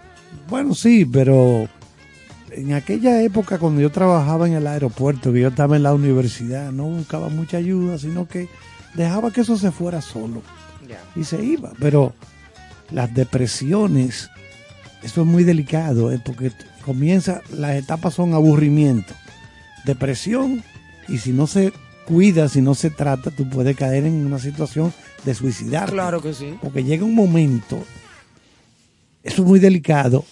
Hay algo, yo recomiendo que vean, están en Netflix, la película Nymphomaniac, Ninfómana. que es una mujer, la tuvieron que dividir en dos partes la película. La hizo el director danés, el director de cine de Dinamarca, eh, Lars von Trier, que es un tremendo director. Lars von Trier. Si quiere, Ninfómana quiere decir una adicta como al sexo. yo quiero que ustedes vean cómo termina No cuenta el final que tú eres famoso. no, no, sí, no, sí. no, no. El final del- de la primera parte, porque la tuvieron que dividir en dos películas. Las dos están en Netflix. No es nueva, no son cosas nuevas, ya hace varios Sí, años. sí, la, yo Sí, la he visto. o sea, la he visto De- no, no colocada, sí, no. pero no he visto la Porque película. después que esta mujer se harta de estar con hombres, oigan lo que le pasa. Que le preguntan, y ahí mismo tan la cortan como abruptamente. Llega un momento en que esa mujer acostándose con todo el que se le aparecía por el medio, oigan, oigan en qué caen, ya no tenía sentimientos con relación No, al sexo. Ni siquiera lo sentía nada, ya. Y una gente que cae en eso fácilmente se Oh, suicida. pero claro, eso es una cosa Entonces, horrible. Esa es la primera parte Se que termina así. insensibiliza. Entonces, por eso es que es delicado. Cuando una gente está aburrimiento, depresión, puede caer en una etapa de suicidio. Eso es delicado. Busquen ayuda. Los médicos, los especialistas recomiendan ejercítense. Si usted sufre de depresión y está desesperado porque la depresión da ansiedad, angustia, porque tú no sabes cuándo que se me va a quitar esto y cuándo es que se me va a quitar esto. Busquen ayuda de profesionales, pero tienen que poner ustedes un poquito, tienen que ejercitarse, tienen que estar relacionándose con la gente, háblenlo, díganlo, no tengan miedo, díganlo que, que, que es lo que sienten, díganlo, no tengan miedo, señores. Eso es importante. Sabes que, una, es vamos vamos a- Una- a, a poner noticias bonitas. una de mis acciones eh, en la vida, y yo creo que es algo que influye, yo trato de no manosear ni disfrutar ningún tipo de material que sea negativo, problemático. Cuando o sea, tú estás por así ejemplo, como con medio no, down. no, nunca. O sea, ¿qué pasa? No consumir. Oye, esa, se- esa serie que vemos ahí, esa serie hay que verla. ¿Tú sabes con quién? Con Morillo al lado. Yo me puse a ver esa serie y eso es una locura. Porque no es como tú crees, que ahí no se ve nada de sexo. Ahí No, lo, no, no, no, Ahí no. lo que se ve, la narración de cómo un ser humano se degrada y toca fondo paulatinamente y pierde lo que acaba de decir La Carlos. sensibilidad. La sensibilidad no hay sentimiento. ¿Por qué? Porque usted pasa de lo que un ser humano normal tiene, que es el deseo, que es el cariño, El el, amor, disfrutar, ajá. todo lo que tú quieras, a una gente insensible. Cosa mecánica. Porque lo, lo hace de manera mecánica, que es lo que pasa, lamentablemente, con el tema de la prostitución. Sí. Una mujer cuando tiene contacto eh, por- Sexual. sexual por dinero, se convierte en una acción mecánica. Mecánica totalmente porque no lo está haciendo ni por sentimiento, ni por amor, ni por nada. Por su cuarto y va, va y nos vemos. ¿Y dónde tú crees que cae eso? Ajá. Es la misma la situación que estamos cosa. hablando. Pero a lo que me refería en principio era que yo trato de qué? De ver películas de acción, ver películas A de mí me gusta ver comedia. películas de Charles Bronson. No, no, mira. Golpe, pata y Yo creo que la televisión es para divertirse. Sí, hombre. Mira, Uno no se puede deprimir viendo cosas En lo que el profesor nos ubica en que está ese partido de la serie del Caribe Vámonos que con- estamos jugando, hay alguien que está celebrando. ¿Quién? Y ese es el español Rafael Nadal. Óyeme, Rafa Nadal es un monstruo. Bueno, Rafa Nadal se convirtió no este tenista. domingo en el tenista con el mayor número monstruo. de títulos de Grand Slam, como diría el profesor. El Grand Slam. Grand Slam de la historia del tenis masculino. Dime si no está celebrando. Oh, pero claro que tiene que estar celebrando. Ahora, él ha celebrado eso Barça de veces Eh, también. ganó con su bueno, pues subió ahora porque gana y supera a al señor eh, Novak eh, Djokovic que no Ajá. quiso en Australia y no A pudo. Torombolo. No pudo. No pudo. No cosa. pudo participar. Ahora, Entonces, con su victoria en el abierto de Australia, él completó 21 títulos. Óyeme, increíble. O sea, que se encuentra realmente celebrando después del fin de ¿Y semana. qué edad tiene Rafa Nadal ya? Treinta y pico. En treinta y Eh, pico sí, de años que tiene. 35 años. 35 años, un hombre 35 muy joven todavía. Sí. Lo que pasa es que comenzó muy jovencito. Para ese deporte ya está viejo. Ya él está medio, por eso estoy preguntando, porque para el tenis PM para el tenis. tiene ya un, un tiempo bastante largo. Fácil. Ahora ha sido un tremendo monstruo. Igual a- que Federer, por ejemplo, también. Que también lo superó con esta victoria. que superó a Federer también, que me encanta. Y me da mucha pena lo que pasó con Djoko, eh, Djokovic. Sí, yo- Sí, hay cose- hay porque es un gran atleta, un gran decisión. tenista, pero eh, creo que se metió en rojo. Decisiones que traen consecuencias. Sí, Exactamente. porque él insiste en no vacunarse. Ajá, ahí O sea, una- está sus insiste en no vacunarse. Entonces ahí hizo una torombolada. Mira, otra noticia en positivo, Cuenta. qué bueno saber que se siguen sumando más marcas de lujo, de la moda, a la preservación del medio ambiente, al respeto por los animales. Cuenta. Eh, Dolce Gabbana dejará de usar pieles de animales a partir de este año. El O sea, juego la- de béisbol está 2-0 Colombia. Colombia ganando. Ganando. Tercer inning, 2 a 0. Oh, no bueno, puede así, ser. Vamos a así- repetir. así han sido. Vamos a repetir. República Dominicana Cero. puede perder hoy y mañana. Y como quiera va a la está final. clasificada Para la- para la semifinal. Sí, pero, pero sería bueno que gane. Sí, Exacto. porque es un invicto, pero ha sido así los partidos. Arrancan perdiendo y de repente ganó Power y palo y palo. Ya lo saben. Mira, y volviendo a la noticia que tú Sí. estabas diciendo, que la compañía Dolce, eh, Dolce Gabbana eh, va a dejar de usar pieles de animales. Eh, entonces, todos sus tejidos y todas las carteras o todas las cosas que se hagan van a ser de materiales. Eh, Sí, ahora es una elección de consciente hacia el futuro sostenible, libre de pieles. Claro, O sea, es que no tienen que estar matando. Imagínate, una piel, eh, eh, un cocodrilo usando piel de humano. Mira mi correa de humano, ¿qué o te parece? la es alternativa que es la piel, siste- la No, piel que le quiten sintética. la piel a una la piel gente pa- sintética. eh, Claro. para tener sus materiales que sean reciclados y reciclables. O sea que qué bueno, porque ya se siguen sumando como Prada, Gucci, Versace, o sea, son varias. Pero es increíble cuando uno se remonta a la historia, el, el tráfico, el intercambio comercial de pieles. Aquí, aquí, siglo XVIII, aquí. Pieles, todavía estamos en eso, señores, comerciando con pieles Señores, de pero animales. ¿Tú sabes lo que es comenzar a matar chinchillas? Bisón. eh, eh, eh, eh, los bisones para hacer un abrigo para una señora. Qué duro eso. No, eso no hay, no hay necesidad. Porque uno pone su yaque. Sí, sí, sí. sí. a mí no me, no, a mí me da mucha pena. Señores, el Ministerio de Cultura convoca un concurso de temas musicales de carnaval con el objetivo de promover el talento y la creación musical. Eh, la actual gestión del Ministerio de Cultura, encabezada por la señora Milagros Germán y Olaya, rescató el concurso de temas musicales de carnaval e instituyó el premio anual Luis Díaz. Bien. Un- terror. hay El premio del terror. Vale la calle, eso es nuevecito. Eso es de Luis. Eso es nuevo. Eso es de Luis Díaz, eso es del terror, baila en la calle de día y de noche. Y mi guachimán me salvó. A mí me encantan esas canciones Sí. que cantaba Sonia. Totalmente. De, y hay una canción de Luis Díaz que se llama Vikiana. Sí. Qué buenaza también. A mí siempre me gustó la música de Luis. Dicho, A mí eh, me gustan mucho Vikianas, mucho. Ay, te invito. No, es no, no, no, yo no, dije- yo no hablé de. Aquí en mi Ay, no, y la va a apartamento. cantar, Carlos. No, Ay, no la cante, mano.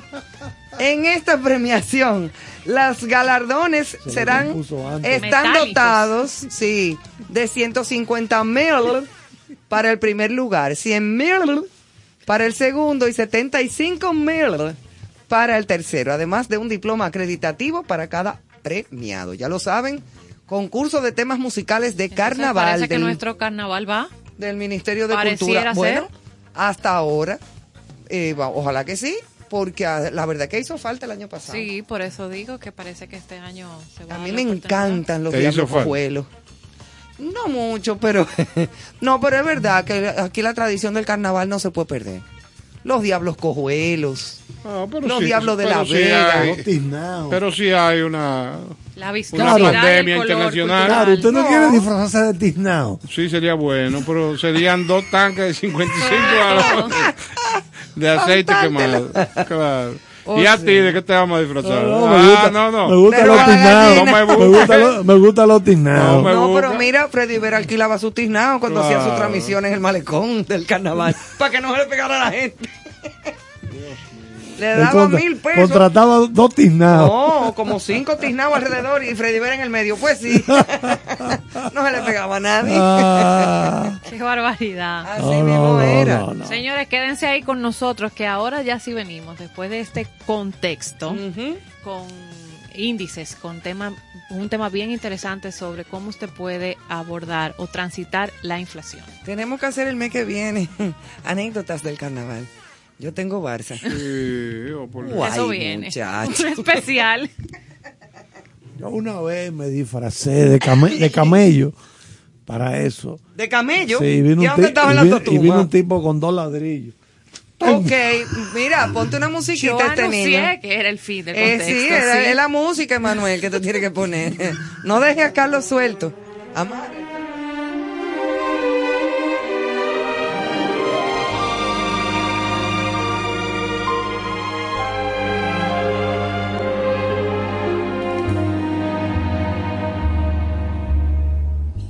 I walk along the street of sorrow, the boulevard of broken dreams, where Gigolo and Gigolette can take a kiss without regret, so they forget their broken dreams. Laugh tonight and cry tomorrow when you behold your shattered schemes. And Gigolo oh, and Gigolette wake up to find their eyes are wet with tears that tell of broken dreams. Here is where you'll always find me. Always walking up and down.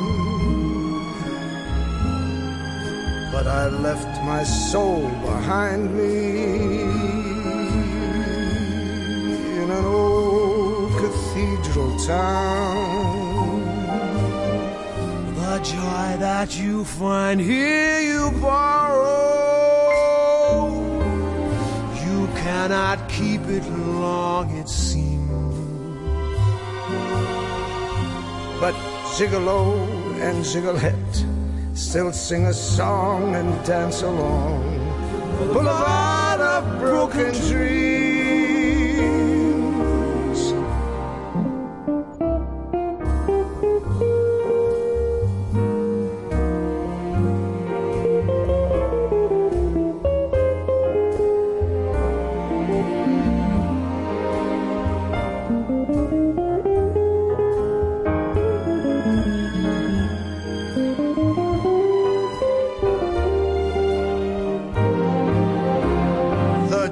That you find here you borrow.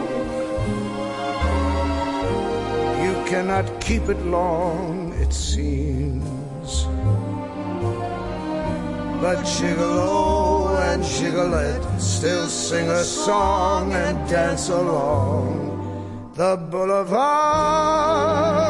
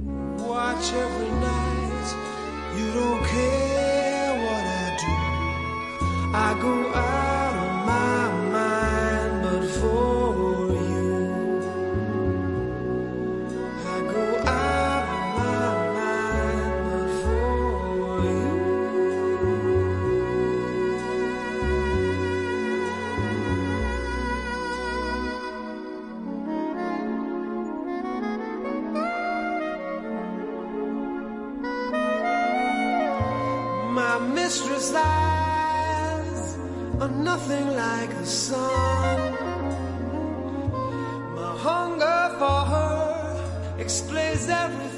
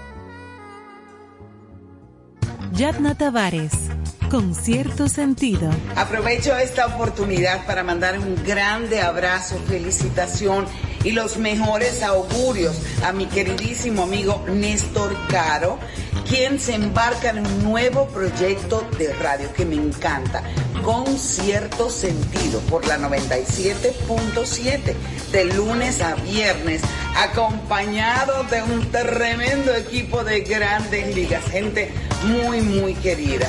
Cariño, siempre nos acostumbras a que en todo lo que te involucras, el éxito es el común denominador y estoy segura de que con cierto sentido no será la excepción. Vaya beso y abrazo grandísimo. Escucha. Índices. Con cierto sentido.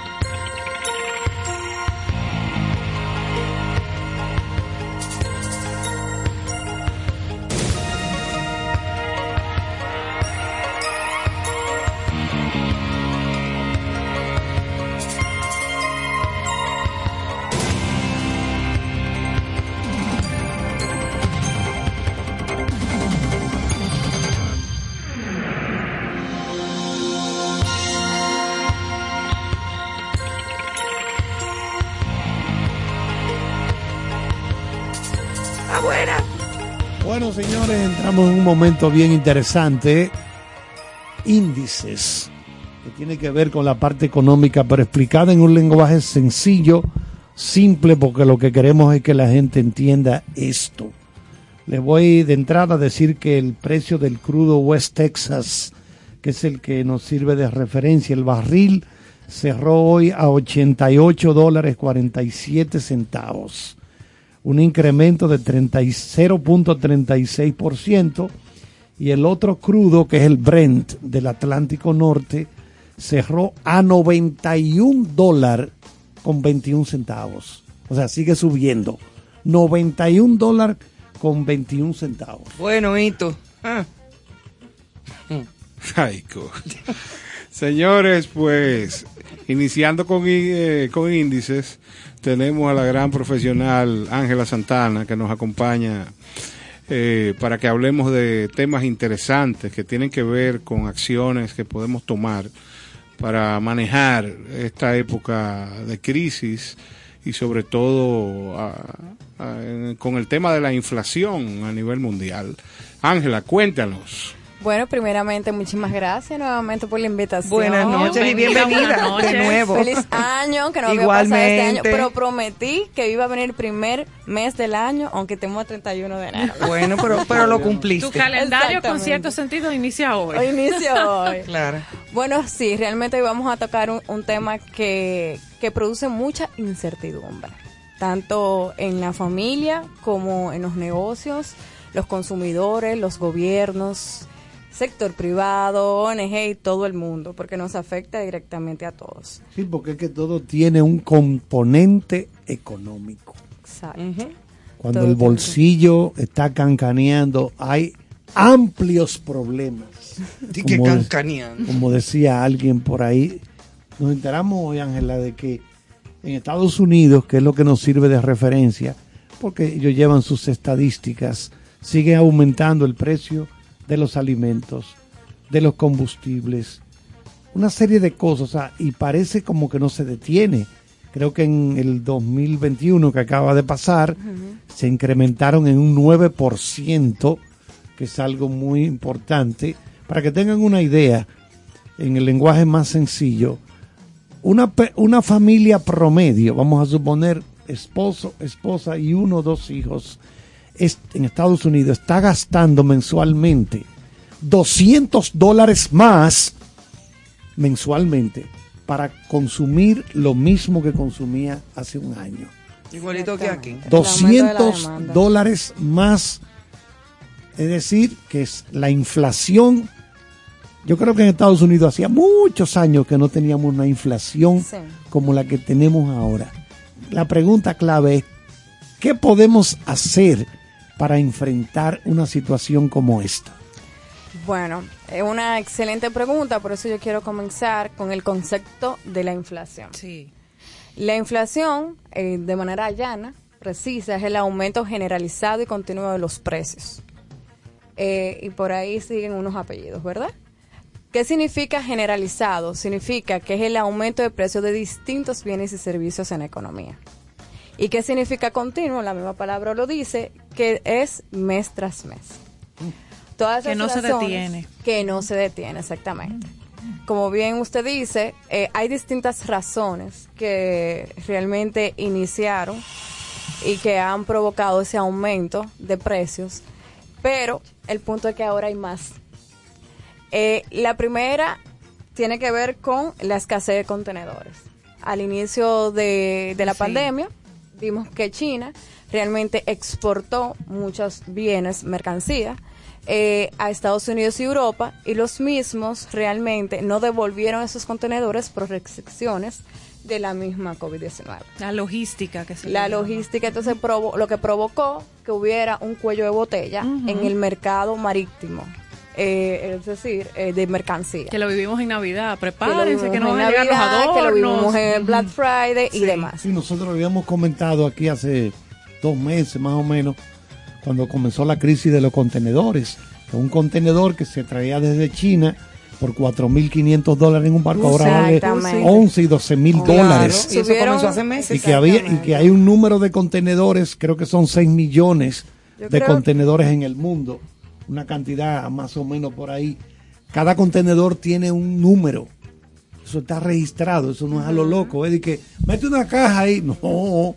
Eso No, para poder rastrearlo, toda una logística. Casualmente tengo aquí ese montico de 4 mil dólares a 12 mil dólares, o sea, se duplicó. Y para Europa a 14 mil dólares. Entonces, ¿qué, hace- ¿qué ha pasado con esa escasez? Eso es lo que provocó entonces que para transportar producto hay poco espacio.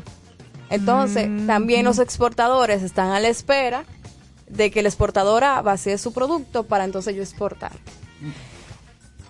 Usted dijo algo muy importante, es que el aumento de la demanda por diferentes razones ha, eh, sido superior al aumento de la oferta o a la recuperación de la oferta a nivel mundial. Por ejemplo, en el caso de Estados Unidos, tiene que ver mucho con los incentivos. Aquí mismo tiene que ver mucho también, podemos decir, con algunos incentivos, con las remesas, ayudas eh, de los estados a diferentes en diferentes partes del mundo. Sí. El punto es que la demanda, el consumo ha aumentado. Entonces ha aumentado de una forma superior a la oferta, a la recuperación de la oferta. No tan solo eso, ¿quién no compró una computadora, un celular, un iPhone, un iPad o cualquier eh, aparato tecnológico? Hoy en día tenemos una escasez también de los que son los chips que utilizan, lo que se sí, llaman sí, sí, semiconductores Sí.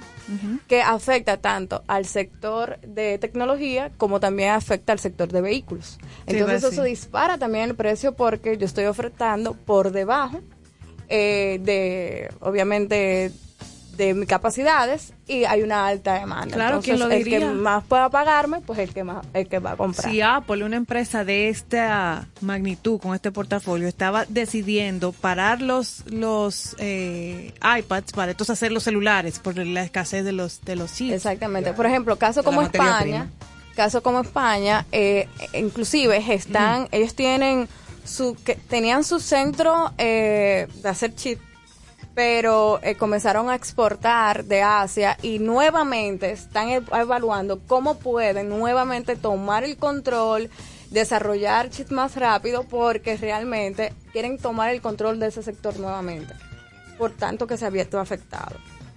El aumento del precio del petróleo, eh, que realmente nos afecta de manera directa. Eso no hay que explicarlo mucho porque todos los días eso es un tema que realmente vemos. Eh, el, el aumento del precio del petróleo aumenta el transporte de bienes, y se- de bienes, de mercancías que importamos, somos importadores netos, pero también aumenta otros elementos, eh, actividades económicas como es la producción de energía. Otro elemento que tiene que ha afectado bastante tiene que ver con las nuevas seguridades eh, en términos de la producción de carbón a nivel mundial. Casos como China, donde depende mucho del carbón a- eh, por estas nuevas seguridades y demás, ha tenido que algunas empresas chinas dejar de producir, bajar las horas hombres para producir. Y eso afecta a la producción también. Y cuando hablamos de Los China, volúmenes. eso. de volúmenes, Exacto. exactamente. Y estamos hablando de mucho volumen. entonces. Estamos hablando de muchísimo volumen en el caso de China. Claro. Eh, el incremento de la cotización de, de bienes alimenticios, de insumos alimenticios. Eh, tuvimos el caso de Brasil el año pasado, donde hubo una, un efecto eh, ambiental, de factores ambientales, que a preguntar produjo que un- si, el- que que si estos produjo- cambios de clima. Claro que sí, o sea, dañan nuestros, nuestros suelos. Ahora con estas lluvias hay que ver, eh, asimismo, como vemos cómo impactó, lógicamente, el aspecto social, también se evalúa cómo impactó el terreno, la agricultura. Tanto que hoy en día la necesitamos más que nunca. El punto es que hay un conjunto y un, eh, de elementos adicionales al simple contenedor que veíamos antes. Y tenemos un consumo cada vez más. O sea, nosotros estamos consumiendo cada vez más y eso tranca todavía más el, el sistema de mercancía, eh, el transporte de mercancía a nivel mundial. Y entonces la pregunta es, ante este panorama de incremento de precios, ¿cómo me preparo para poder torearlo? O sea, como para poder lidiar con ello. Sí, y sobre todo, basándose, por ejemplo, en las personas de clase media, o sea, familias tradicionales, que tienen un sueldo de determinado monto, de determinado ingreso, ¿verdad? O sea, el padre de familia o que produzcan los dos, no tienen un aumento en su salario. Sin embargo, todo se le ha duplicado de precio. Entonces, ¿cómo, se, ¿cómo pueden hacer esas familias? No pueden ahorrar, ni aunque quieran. No, Porque y- ahorrar es lo que te tú puedas guardar, pero ¿y entonces? Y trayéndolo a- al contexto dominicano, eh, conversando con Ángela, el bueno, justamente el periódico Listín Diario hacía una reseña bien detalladita de, de esos aumentos, esas variables por, por sectores de consumo. Claro. Eh, desde lavar tu vehículo, cómo ha subido, las consultas médicas, o sea, lo, todo, lo ponía todo. todo detalladito. Cosas de la vida cotidiana, Claro. disparadas. Porque como en parte, o sea, eh, dependemos mucho de la importación. Mira, lo primero que yo considero que tenemos que eh, tomar en cuenta es que son eventos exógenos, externos. O sea, no lo estamos pasando solamente en República Dominicana. Exacto. Eh, el día de hoy, el Banco Central eh, informó que la tasa de política monetaria la aumentó en 50 puntos bases, en un 5%. eh, por ciento. Básicamente, vamos a decir que eso es el aumento para poder en el primer eso- semestre. Eso, es para encarecer el costo del dinero, Exacto. para evitar que haya y que haya ¿cómo Menos demanda, menos demanda, menos Menos demanda. menos consumo. Esto es Menos buscando que en el primer semestre volvamos a lo que es la inflación dentro de la meta. O sea, la meta de inflación que es 1,4%, pero estamos en 8.5%. Mm, ya. Estamos en un 8.5. Es Y varios países del mundo están haciendo lo mismo. Perfecto, vamos a entrar entonces a lo que más eh, nos llama la atención. Lo primero que diría yo es que saber que en tiempo de crisis y aumento de precio, cuando sabe, lo primero que nos llega es la incertidumbre. Tenemos un tema muy delicado que tiene que ver con la depresión. Sí. Y se han visto muchos estudios donde la gente realmente está poniendo sus gastos, o sea, que- en qué está comprando. Y muchas co- mucho tiene que ver con eh, comprar cosas que te generen una satisfacción personal. Entonces, de igual forma, a la hora de la empresa, si voy a invertir, tengo que tomar decisiones basadas en pensar frío. No, lleva- no llevarme a dejar de eh, elementos eh, emocionales. Esto puede ser como muy cliché, pero realmente, Sí, sí, si uno pero- no se pone a pensar, eh, el aspecto psicológico de conducta nos va a ayudar a tomar mejores decisiones. Eso es lo que se llama economía conductual, tomar mejores decisiones. El segundo aspecto es comprar productos locales. Esto no es un asunto de promoción, señores. Hay muchos productos que nosotros tenemos localmente que no ni siquiera son productos sustitutos, son los mismos productos y decidimos importarlo. Importar hoy en mí, no estoy, o sea, no estoy promocionando ningún tipo de producto. Ni pero- diciendo que nadie ni- compre lo que quiera comprar. que quiera pero, comprar. pero cuando Pero se tiene uno que organizar, cuando uno se tiene obviamente. que organizar, cuando existen restricciones, cuando existen limitaciones, también tenemos que pensar que otros recursos, y República Dominicana tiene muchos recursos. Sí, eso es cierto. Entonces, ¿qué productos yo puedo realmente comprar local que de una forma u otra va a tener menos efecto inflacionario que un producto extranjero? Claro. Y obviamente estamos hablando de cierto tipo de, de, de productos. No todos van a caber dentro de ese rango. Pero me ayuda, me, me Claro. compensa. Claro. Eh, hacer una lista de compra a la hora de comprar. Eso de nuestros abuelos. Sí, lo yo sabemos. siempre hago mi listica, porque Pero- si me voy sin lista, compro lo que no es y dejo de comprar lo que necesito. Mientras tú siempre sigas- hago mi listica, mira, tanto esto, esto, esto, y de ahí trato de no pasar. Mientras tú sigas Pero comprando tus galletitas y trayéndolas Claro, a las- cabina. Ay, las galletitas, Un momento, un momento. Vamos a parar esta locución Ay, si usted quedó de traerme una galleta. Es verdad. ¿Dónde está la galleta? No, he traído, no la traje hoy, te prometo que mañana traigo la galleta. Ay, Pero no Ay, es Dios no es que yo llevo en la lista, sino cómo yo analicé mi lista. ¿A qué voy a decir esto? En República Dominicana hay muchos canales de distribución. Dígase, mucho retail, supermercado, hipermercado, eh, colmado, de todo. El que pasa con la, pat- la platanera, que pasa por el camioncito. ¿Qué canal de distribución estoy utilizando? Es normal y es común que el consumidor utilice el canal de distribución o que le quede cena de su zona geográfica o que vaya a la par con su estatus socioeconómico. Sí.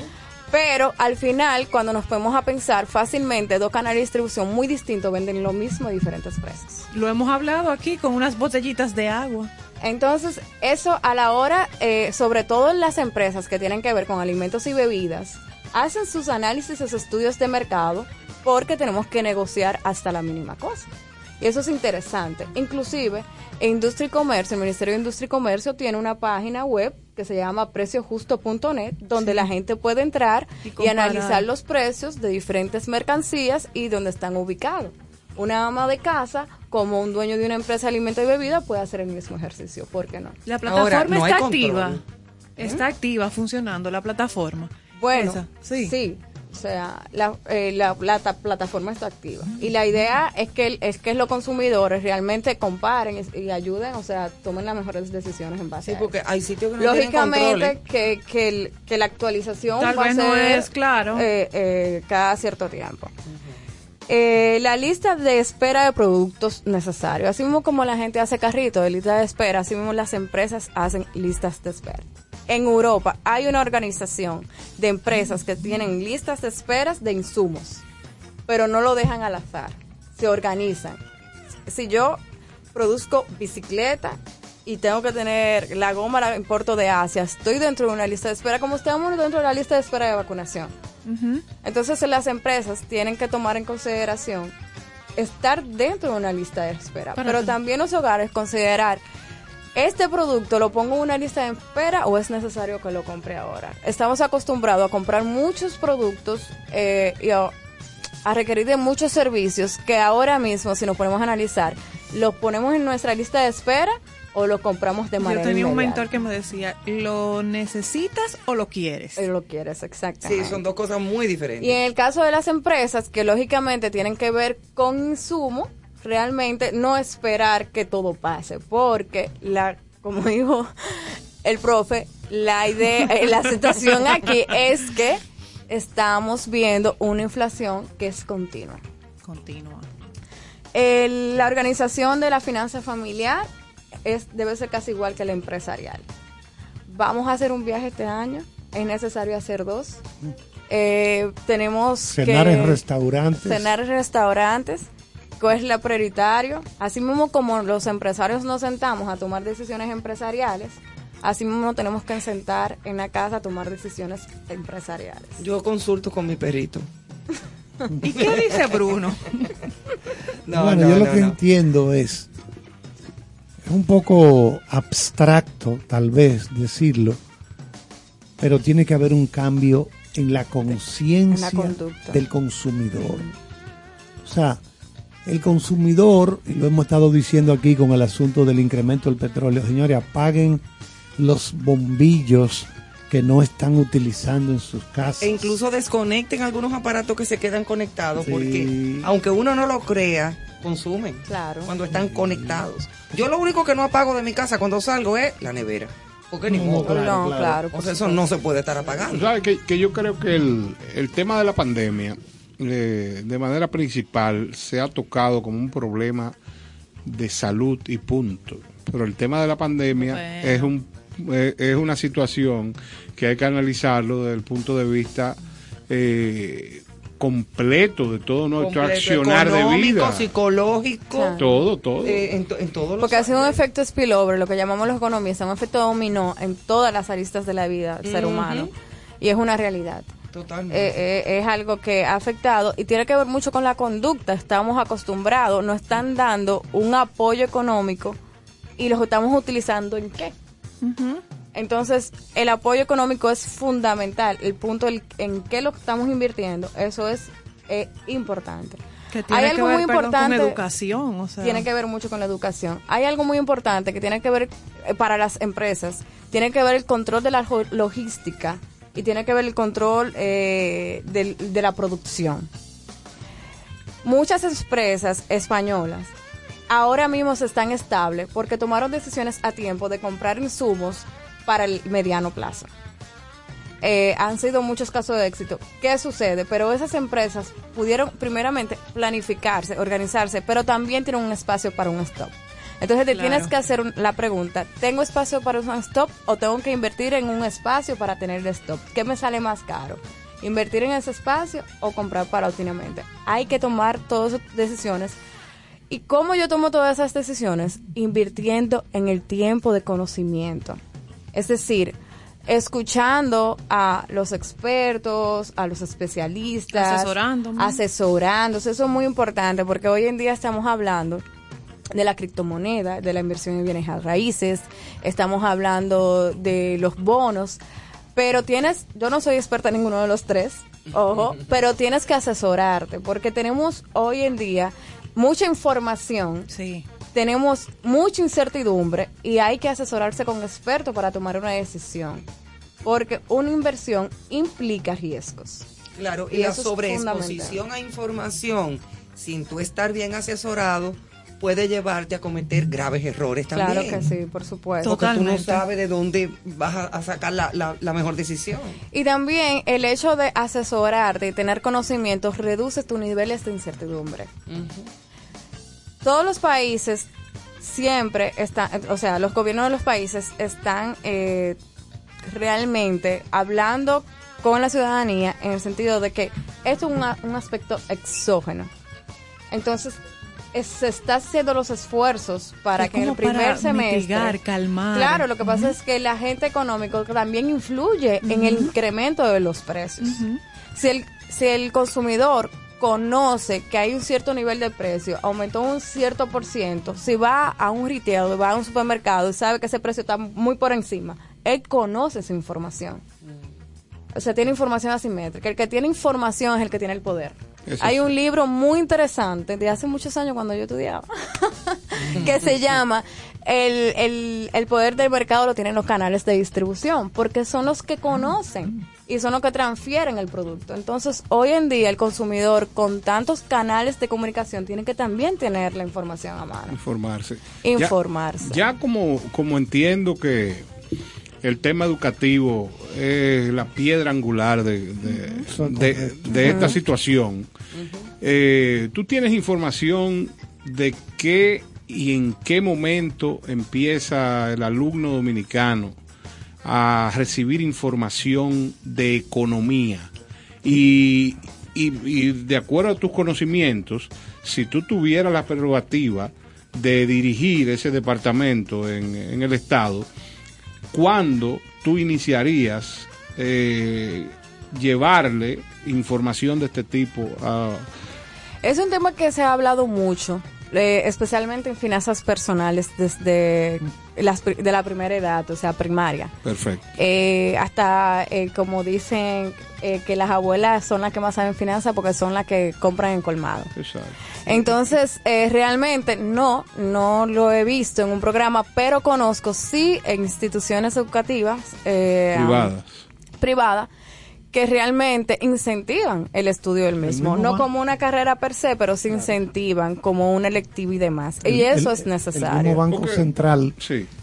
ha editado Sí. libros como en forma de muñequitos Sí. sim- simples, porque para que comiencen los niños a tener esa educación de las finanzas personales, para que, para que sepan valorar las cosas. El- oigan bien, señores, lo que nos están escuchando, sin caer en ser extremista, su salud mental va a depender en gran medida de cómo usted se maneje con sus finanzas. Hay gente que se ha tenido que suicidar. Yo recuerdo que entre el 27, 28, 29, 30 en Estados Unidos, que fue la gran crisis, que se La depresión, la la bolsa de valores se cayeron. Había gente que lo tenía todo invertido en bolsas de valores, que iba a los hoteles en Nueva York y decía, deme una habitación, por favor, del piso 14 hacia arriba. Y era para tirarse de allá. O darse un balazo. Porque, eh, Carlos, disculpa que te interrumpa. Mira, eh, en el análisis que estaba, en el, análisis que estábamos haciendo hace un momentico, si un niño le empiezan a instruir en, en el hecho de que tenga el conocimiento, de que tiene el poder de decisión después de informarse, y qué tan importante es, yo quiero una bicicleta, o yo quiero un Nintendo. Ok, entonces, ¿qué pasa? yo tengo la posibilidad ahora con tanta con, con tanta información y comunicación de entrar a los diferentes eh, medios para informarme en diferentes canales de distribución cuánto cuesta eso y decidir cuál es el de Claro. mejor precio. Pero puede ser que esa acción se esté realizando un muchacho que tenga 12 años. Claro. Pero mañana, cuando tenga la necesidad de elegir una universidad, de, de comprar algo que tenga mayor importancia en su vida, ya viene con la idea que tiene mucho que ver con el valor de las cosas que mencionó Carlos. Dice, bueno, yo quiero adquirir esto, pero ¿cuál es la vía y qué información yo debo de tener primero de cuál es la decisión correcta por lo que me ofrece ese producto o ese servicio que estoy comprando? Claro. Entonces, a eso que yo me refiero, o sea, ¿qué, qué tanta Anal- información, análisis.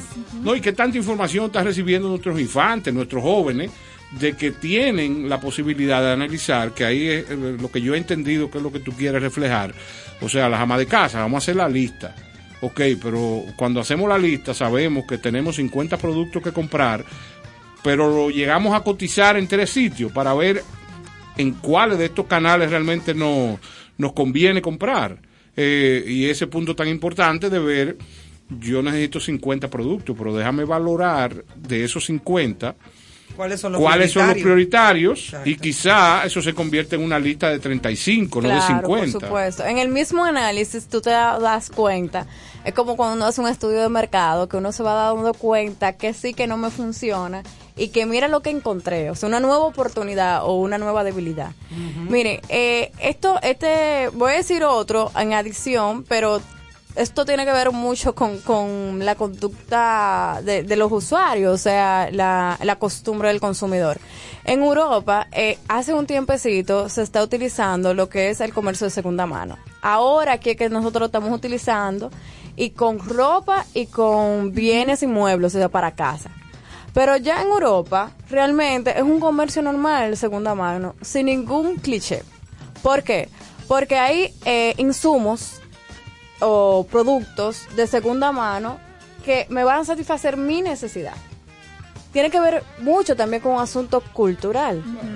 O sea, si en Europa están utilizando, en el caso, por ejemplo, de las computadoras, todos los proveedores de computadoras que tienen una escasez, ¿qué están haciendo las tiendas que venden tecnología? Están ofreciendo a precios competitivos computadoras de segunda De mano. segunda mano. Es como Y los estudiantes están comprando la computadora de segunda mano porque tienen que seguir Es estudiando. que como decía Charles, o sea, el profesor Carlos, que eso nos lleva inflación a un cambio de paradigmas, de conducta. Un cambio de- de- cambio de visión de todo. y de aterrizaje. Y de aterrizaje, que aquí hay mucha gente que no aterriza. De- no, porque lo que yo necesito tiene que ser nuevo, porque si no es nuevo, no. Porque me Ah, lo pues, hermano, merezco. arrópese hasta donde la Sí, de salir de esa zona de confort, de pensar de una forma y Claro. abrirse a otra que, que le permita claro. sobrevivir, pasar, transitar este, este momento. Claro que sí. Don Néstor, mire, hay algo muy importante que tiene que ver con las redes y eso de los niños. Los niños realmente, las redes le, le llevan a, a ver un mundo que no es que no pueden lograr, claro que sí, porque todos podemos lograr, eh, Dios mediante, lo que sueñen, cumplir los sueños. Pero cuando hablé ahorita de presupuesto familiar es incluir los hijos. No, no, es una. Es, yo es yo lo una veo como una conversación, reunión. una Sí, reunión una familiar. reunión para Tenemos, tomar eh, decisiones tenemos en que conjunto. hablar. Obligado. Claro. para tomar decisiones en conjunto y explicarle este año no pueden haber dos viajes, tiene que haber uno. ¿Por qué? Y la razón. Y los niños entienden, eh, hasta más que los adultos. No, hasta No, no. seleccionar tus actividades de fin de semana. Seleccionar tus actividades de fin de semana, Señores, diversificarlas. yo pienso que todos los casos que estamos viendo de, de lamentables pérdidas por, por gente que tiene problemas existenciales o, o lo, o con lo que fuese, se fomenta y se está fomentando por la falta de, con- de comunicación dentro de la familia. O sea, es verdad que quizás a un niño de 10 años tú no le vas a decir ni compartir que tengo que ir al supermercado, pero ¿por qué no? Ah, yo le iba a decir Tenemos eso. nuestra necesidad. ¿Cuál es? Suplir los elementos que hacen falta en la casa. Ven. Porque yo quiero que tú aprendas. Pero yo quiero que tú me digas también tu valoración. Mira, el conflé que me compraste eh, no me gustó. O sencillamente hay otra opción. Ya no lo que no quiero es conflé, ahora quiero tal cosa. Esa integración y esa comunicación lo que lleva es que los individuos crezcan. Claro. Entonces, así es que yo estoy viendo tu exposición. O sea, vamos a reunirnos, somos un núcleo, somos una familia y vamos a tomar decisiones, no solamente por la situación en que estemos, sino por el desarrollo cotidiano de, de nuestra familia. Claro. Y en el caso de las empresas también. Vamos a reunir el equipo, a la secretaria, por favor, la las, las hojas, Sí, sí, los lápices, Los insumos. los sí. insumos, este, hasta del mínimo, no es necesario imprimir. O sea, podemos, podemos, eh, no hay que llegar a ser tacaños, por supuesto que no. No, porque no es llegar a la Eh, mezquindad. exactamente. Pero, pero tampoco eh, eh, eh, ser botarata. Manuel, deja de Pero, señalar. como decimos, tenemos botarata. que ver La los, mezquindad los del peque- chavo. lo- los expertos en finanzas, yo soy economista, pero los expertos en finanzas siempre han dicho que los escapes más fuertes son los pequeños. Así porque mismo cuando es. se suman, estos dos son los grandes, son uno de Se mayor una impacto. cubeta de agua. Tú sabes que ahora eh, se le acabó de dar una noticia a Ivonne que la llenó de pavor, ¿De qué? que es que acaban de subir eh, los, Los botellones. los El botellones de, de agua. Pero cuando usted suma o quizás reste qué cantidad de botellones Sí, se sí. consume en el país, usted se va a dar cuenta que ese incremento es particular. Porque 5 o 10 pesos la cantidad de botellones, si aquí se, se deben de consumir eh, 200 millones de botellones, Claro, es un más la, dinero, más la propinita del delivery, más la propina de quien te lo sube, más, sí. Es, un- es una cosa, bueno. que en el caso de los gastos es particular porque hojas, lápices, clips, multiplicado por cantidad de días de operación, eh, por trabajo que no tiene nada que ver con, con la empresa, o sea, el escape es fuerte. Claro. Es muy Por eso las em- hay muchas empresas que se han visto beneficiadas teniendo sus colaboradores en sus casas. Remotos. Porque realmente los costos operativos han, han Todos, disminuido. Pero también hay que eh, hay que calcular la productividad. Entonces es todo, todo, todo un tema. Sí, todo un tema. Y temas con los Pero cuales también- vamos a seguir Claro. eh, eh, hablando en, en más adelante. después. Bueno, pero es tan agradable y... Ay, es muy Gracias. bueno. Y además uno aprende muchísimo, hija, porque, ¿verdad? Claro. Aparte de la cara de pánico que Néstor me vio con lo del botellón, pero... No, y tú sabes, cuando nosotros estudiamos, como que le salíamos huyendo a economía, No, finanzas. es nosotros era mercadeo. básico en la y, vida. y bandidaje. ¿tú me Bueno, yo Yo gracias a una, ay perdón, gracias a una psicóloga de mi colegio fue que yo estudié economía. Es verdad. Mira, yo recuerdo Mira que cuando conexión. hice el tercero de bachillerato, hay una materia, no sé si está en el pensum todavía, de- que se llama Economía Política, con un libro de Lucio Casado, Sí. Ay, sí, que era el de un sacerdote, Sí. o era sacerdote, no sé. Y yo, yo admito que yo no sé cómo yo pasé esa materia, porque si había cosas, eso yo no entendía nada. Al cabo del tiempo, he ido abriendo los ojos y me, y hago- y me, y me espanto de no haber emprendido antes el estudio de la economía. De cosas de. O sea, yo era un tipo que leo a diario de economía. Tú sabes lo que a mí nunca me funcionó y no me ha dejado nada en la vida. El álgebra. Para que sepa de Baldor. O sea, eso, en mi vida eso no me ha funcionado de nada. Todavía sigue Bueno, siendo lo un que tema pasa de es que si usted- en la No, no, no, de Si nada. usted de- va a desarrollar, no. a desarrollar Exacto. alguna función de cálculo, Exacto, ahí usted exacto. lo aplica. Por eso, pero, mira como- lo que me pasó a mí. Pero en- lo que yo calculo en mi vida a diario no se necesita. Baldor, Tú cariño. nada más le que el botellón subió de 5 a 10. Ey, ya. Exacto, yo nada más uso suma, reta, En multiplica. la pa' universidad, voy a hacer una anécdota corta. En la universidad, dando contabilidad uno, saludos a nuestro querido amigo Carlos Lorenzo, experto en mercadeo. Hubo un profesor que preguntó al aula que qué era el cheque. Carlos Lorenzo, yo, otros amigos que estábamos en esa aula, teníamos 10 años ya manejando cheques y haciendo negocios, o sea, eso no era nada nuevo. Y así mismo, mi amigo Lorenzo se paró, levantó su mano y le explicó al profesor ¿Qué era que empíricamente el cheque y pasó a dar una descripción de lo que él entendía. El profesor lo amonestó y le dijo que en la contabilidad no había nada empírico. Ese profesor no sabía con quién se estaba metiendo. Nosotros nos amotinamos en la clase y le discutimos, oye, Los trinitarios Oye, se así llamaban. mismo, ¿no? Los trinitarios convertimos eso en un partido. Nadie le fue a la clase, a la próxima clase. O sea, el aula vacía. ¿Cómo va a ser? Le decían, pues, Le boicotearon Es que usted no puede decir que el término empírico no se puede utilizar en su materia. porque no estamos hablando de simples números que no tienen valores. Mm. Le dijimos una serie de disparates, que el señor fue afuera al patio. Con y los nos ojos con- aguados. Con los ojos aguados, y nos convenció de que por favor, que le dejaran de la clase. Ay. Ese es un buen cuento de... Ay, bu- abusadores. no, abusadores no.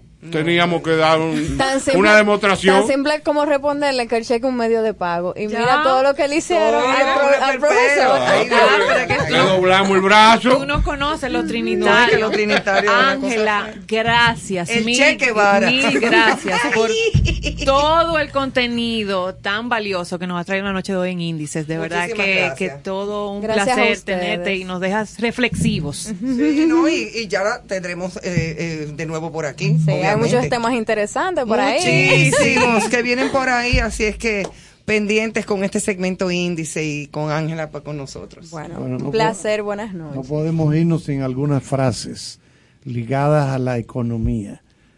Bob Hope, el gran comediante, un banco es un lugar que te presta dinero si tú puedes demostrar que no lo necesitas.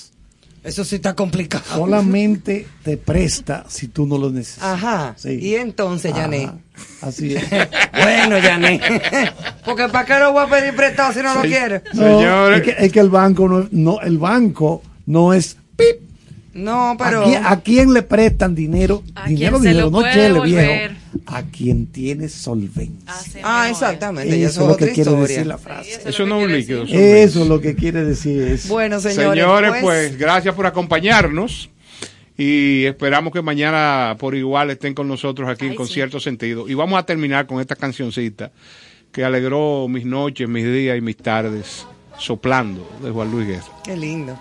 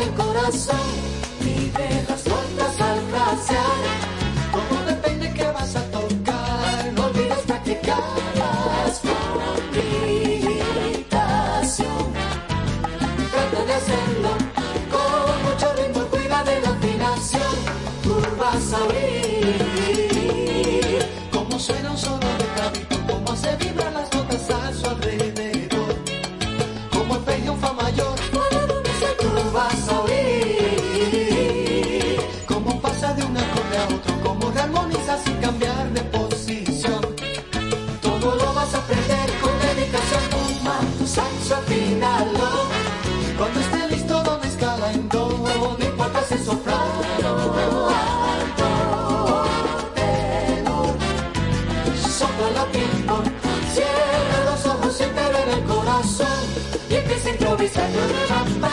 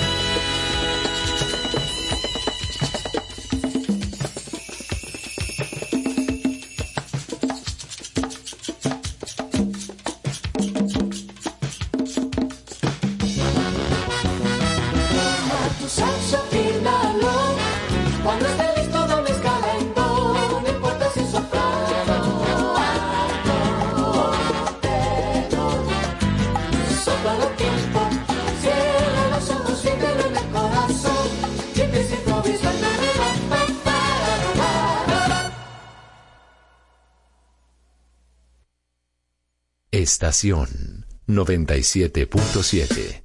Tú quieres más.